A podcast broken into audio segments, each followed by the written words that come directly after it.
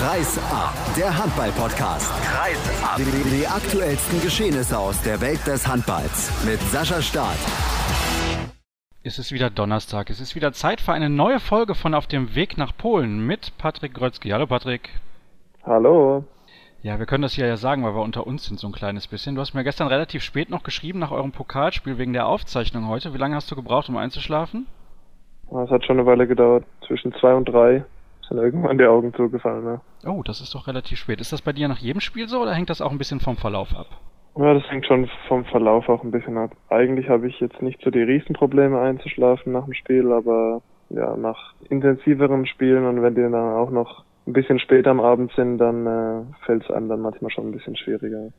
Dann lass uns mal kurz über das sprechen, was gestern los war beim Pokalviertelfinale gegen die MT Melsung. War ein sehr kampfbetontes Spiel. Ja, das kann man sagen. Ich glaube, jedes Spiel eigentlich gegen Melsung muss kampfbetont sein, wenn man äh, gewinnen möchte, weil sie eben schon einen sehr physischen Handball spielen und in Abwehr und Angriff ihre Körper richtig gut einsetzen. Da muss man eben dagegenhalten und äh, ja, ohne Kampf hat man keine Chance, ein Spiel zu gewinnen gegen Melsung. Jetzt fragen sich bestimmt viele, wie kann das sein, dass die Löwen in Flensburg die SG komplett an die Wand spielen, aber zu Hause gegen Melsung offensiv in der zweiten Halbzeit so massive Probleme haben? Jetzt hast du ein paar Gründe schon genannt. Gibt es noch andere? Es gibt ja sicher mehrere Gründe. Ich glaube, ja, Melsung hat sehr defensiv gespielt dann in der zweiten Halbzeit. Mit den fünf zumindest, die hinten gestanden sind in der 5-1-Deckung und da haben wir zu wenig Tore aus dem Rückraum erzielen können. Und dann äh, hatten die auch noch einen einfach einen guten Torhüter hinten drin mit Schöstrand, der die ganze Zeit Halbzeit wirklich ja, sehr gut gehalten hat aus dem Rückraum, vor allem der ganz viel weggenommen hat. Und äh, dann wird es eben schwierig, weil dann werden die Räume natürlich für den Kreisläufer auch äh, deutlich kleiner und dann äh, ja, wird es nicht so einfach gegen äh, Melsung äh, ja, zu bestehen im Angriff. Es könnte ein Wiederholungsspiel geben aufgrund der Entscheidung am Ende. Es gab da einen 7 Meter entsprechend einer neuen Regel, die ja in der Bundesliga derzeit schon erprobt wird. Aber jetzt mal unabhängig davon, was hältst du von dieser neuen Regel generell auch in Bezug auf euer Spiel gestern? Denn wer die Situation nicht gesehen hat, Tim Schneider, ich glaube so fünf Sekunden vor Schluss ungefähr, nimmt den Ball ein bisschen mit. Dann waren noch drei Sekunden auf der Uhr nach einem Freiwurf, der gegen Melsungen gepfiffen wurde an eurem Kreis. Der kriegt dann die rote Karte und es gibt als Konsequenz einen 7 Meter für euch. Wie siehst du diese Regel generell, mal ganz allgemein gesprochen?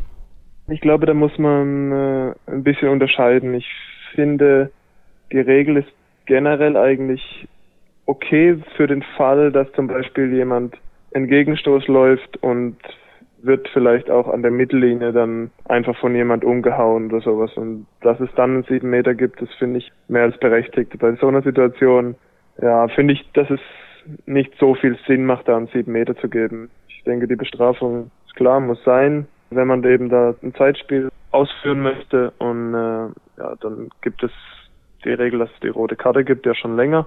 Aber dann sieben Meter finde ich schon ein bisschen, bisschen krass, weil äh, ob man dann in fünf Sekunden, auch wenn das nicht, äh, die Aktion nicht stattgefunden hätte, überhaupt zu einem Wurf gekommen wäre, das äh, weiß man auch nicht. Und so bekommt man dann natürlich äh, eine richtig gute Chance, ein, Tor zu machen. Auf der einen Seite, wenn man das weiß, dass es diese Regel gibt, dann äh, macht man vielleicht sowas auch nicht mehr, was den Sport vielleicht dann auch ein bisschen äh, fairer macht. Aber auf der anderen Seite, ja, weiß ich nicht, ob da so ein Riesensinn äh, hinter dieser Regel steckt. Ich glaube, das müssen wir die eine oder andere Situation noch beobachten, ob das ja, sich in eine gute Richtung entwickelt oder ob es weiterhin so viele Diskussionen gibt, war jetzt ja auch noch der Punkt, dass das vielleicht im Pokal gar nicht relevant ist. Also das ist schon ein bisschen erstaunlich. Naja, nächste Woche steht wieder ein relativ wichtiges Spiel an beim THW Kiel. Sind das eigentlich immer nur die bösen Medien, die einem das einreden wollen, dass man mit dem Kopf schon eine Partie weiter ist oder kann man sich da auch als Spieler nicht wirklich komplett von frei machen? Ganz kurz vielleicht noch zu dem anderen, ja, zu, zu dem anderen Thema ich finde das einfach, wenn es die Regel gibt, dann sollte die in allen Wettbewerben einfach zählen. Ich finde das ja auch, um ja vielleicht die Schiedsrichter auch ein bisschen äh, in Schutz da zu nehmen, ist es ja auch nicht ganz so einfach, dass die jetzt auf einmal im DHB-Pokal was anderes pfeifen sollen, als sie in der Liga pfeifen. Das finde ich so ein bisschen das, was, was eigentlich das Schlechte daran ist. Und wenn man dann so eine Regel macht, dann soll das überall zählen und dann hat man auch ein bisschen mehr Klarheit. Und ich glaube, das ist auch so ein bisschen das Entscheidende an der ganzen Geschichte. Zu deiner wirklichen, zu deiner eigentlichen Frage, ja, wir sind auf keinen Fall mit dem Kopf schon bei schon weiter, weil Melsung ist ja die einzige Mannschaft auch gewesen bisher, die uns national zumindest bezwungen hat und deshalb war da der, der Fokus ganz stark auf Melsung und jetzt ist der Fokus auch für uns erstmal auf Baling, weil wir am Samstag dann noch ein Spiel haben und wir natürlich keine Punkte abgeben wollen und klar hat man das Spiel schon, man denkt da ab und zu klar schon dran, das ist logisch glaube ich auch, dass man auch schaut, was, was spielt die andere Mannschaft vielleicht im Moment für Abwehrsysteme, was spielen die im Angriff. Man bereitet sich ja da schon ein bisschen, bisschen drauf vor, aber ich glaube, bei den Spielen beeinträchtigt uns es nicht. Dann kommen wir mal zu den ersten Hörerfragen in unserer kleinen Serie. Wo siehst du dein größtes Verbesserungspotenzial? Ja, ich glaube, es gibt immer viel äh, Verbesserungspotenzial in, in allen Bereichen kann man sich irgendwo verbessern. Also ich denke, ich kann manchmal ein bisschen ja, ein bisschen, äh, hört sich jetzt blöd an, aber vielleicht ein bisschen härter manchmal spielen in der Abwehr, dass man vielleicht das ein oder andere Mal ein bisschen früher mal zuschiebt und äh, ja, den Körper da ein bisschen mehr dagegen schiebt. Das, das ist so eine Sache, wo man manchmal ein besseres Timing hat als in, als in, als in anderen Spielen dann wieder und das ist, das ist so eine Sache, wo man oder wo ich dran arbeite und, und täglich versuche, mir da eigentlich Gedanken auch drüber zu machen. Das ist so eine Sache, dann glaube ich, dass man immer sich beim Wurf verbessern kann, dass ich da auch lange nicht am Ende von irgendeiner Entwicklung bin, sondern dass, dass ich da immer noch irgendwelche Dinge verbessern kann. Sei es in einer, der Situation vielleicht einen, einen anderen Wurf wählen, als man sonst äh, vielleicht gemacht hat oder ja einfach vielleicht auch ein bisschen anders abspringt, mal mit dem linken Bein mal ein anderen, anderes Sprungverhalten auch hat. Das ist so eine Sache, wo ich denke, dass ich da Potenzial auf jeden Fall noch habe und wo ich einiges dran arbeiten kann. Und äh, ich glaube, ansonsten kann ich auch meinen Wurf aus dem Rückraum vielleicht ab und zu noch ein bisschen verbessern. Das sind ganz, ganz viele Sachen. Ich glaube, meist irgendwo, also so sehe ich zumindest, dass ich mich nie am Ende von irgendeiner Entwicklung sehe, sondern dass ich immer Sachen habe an mir, an denen ich, an denen ich arbeite und an denen ich mich verbessern will.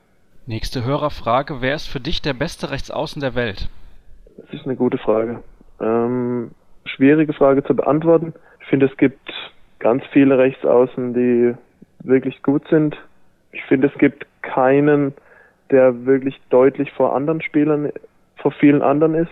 Es gibt natürlich einen, der immer wieder genannt wird mit Abalo, der halt sehr spektakulär und sehr auffällig dann spielt, wenn es gut bei ihm läuft. Dann gibt es, ja, finde ich, äh, sehr, einen sehr guten Rechtsaußen Dragan Gajic von Montpellier und auch von Slowenien man hat einfach bei ihm das Gefühl, dass er so gut wie keinen Ball einen einfach verwirft. Und das finde ich so eine richtig wahnsinnig gute Eigenschaft natürlich. Und ja, dann gibt's gestern hat man, glaube ich, auch gesehen, weil ich habe ein bisschen mir noch ein Spiel von Kiel gegen Flensburg angeschaut, hat äh, Lasses Wahn unglaublich gutes Spiel gemacht und äh, sicher und hat das erste Spiel, was er so gut spielt und er gehört sicher da auch äh, zu diesen zu diesen Top-Leuten dazu. Das sind so die drei, die ich im Moment finde ich am besten fast sehe. Dann kommen wir zur letzten Frage für heute. Wer war dein Vorbild oder wer ist vielleicht dein Vorbild? Immer noch? Ja, heutzutage habe ich so ein handballerisches Vorbild zumindest habe ich eigentlich habe ich nicht. Als Kind hat es immer so ein bisschen geschwankt. Dann war es am Anfang, glaube ich, Stefan Kretschmer, weil er natürlich auch so ein bisschen der bekannteste war. Dann äh, war ich einmal bei einem Länderspiel zuschauen und wollte unbedingt ein Autogramm haben. Und er hat aber nur auf der einen Seite Autogramme gegeben und ich stand leider auf der anderen Seite und dann war ich so ein bisschen, bisschen traurig danach. Und dann äh, war es vorbei mit dem Vorbild Stefan Kretschmer. Ähm, dann hatte ich auch meine ganze Jugend, habe ich eigentlich im Rückraum gespielt, ja, bis zum Juniorenbereich auch. Und dann hatte ich eigentlich eher ja, handballerische Vorbilder, die eher im Rückraum gespielt haben. Ich habe viel angeschaut immer von äh, Richardson, das war, war wirklich ein Spieler, der mich sehr beeindruckt hat. Das waren so die Vorbilder im handballerischen Bereich eigentlich. Und sonst habe ich ja, so als sportliches Vorbild, sage ich jetzt mal, ja, finde ich Michael Jordan unglaublich, unglaublich toll und hat alle Filme und alle Videos, äh, die es über ihn gibt, irgendwie aufgesogen. Also wenn der dann irgendwann mal, wenn du ihn siehst, vielleicht bei den Harlem Globetrotters, weiß nicht, ob er da jemals mitspielen wird, ja, wenn er dann nur auf der einen Seite Autogramme gibt, dann bleibt er aber trotzdem dein Vorbild, nicht wie Kretsche. Ja, ne? Ja, ich glaube, da, da bin ich mittlerweile erwachsen genug, dass ich das verkraften kann. Sehr gut. Schöne Anekdote hier zum Abschluss unserer heutigen Ausgabe. Und das Schöne ist, dass wir jetzt hier schon offiziell bekannt geben können. Ja, es gibt auch eine Folge nächsten Donnerstag, quasi zur Bescherung. Natürlich auch mit ein paar Worten zum Knaller Kiel gegen die Löwen. Und zur sensationellen Heimniederlage gegen Baling? hoffentlich nicht. Worte kriegst du von mir, aber dazu hoffentlich nicht. Alles klar, dann vergesst nicht. Montag gibt es wieder unsere reguläre Ausgabe mit zwei Trainerentlassungen, der Insolvenz des HSV und dem Pokalviertelfinale. Jede Menge heiße Themen, also alle Infos gibt es wie immer auf facebook.com slash kreisab, at kreisab.de bei Twitter und auf unserer Internetseite kreisab.de. Bis zum nächsten Mal. Tschüss.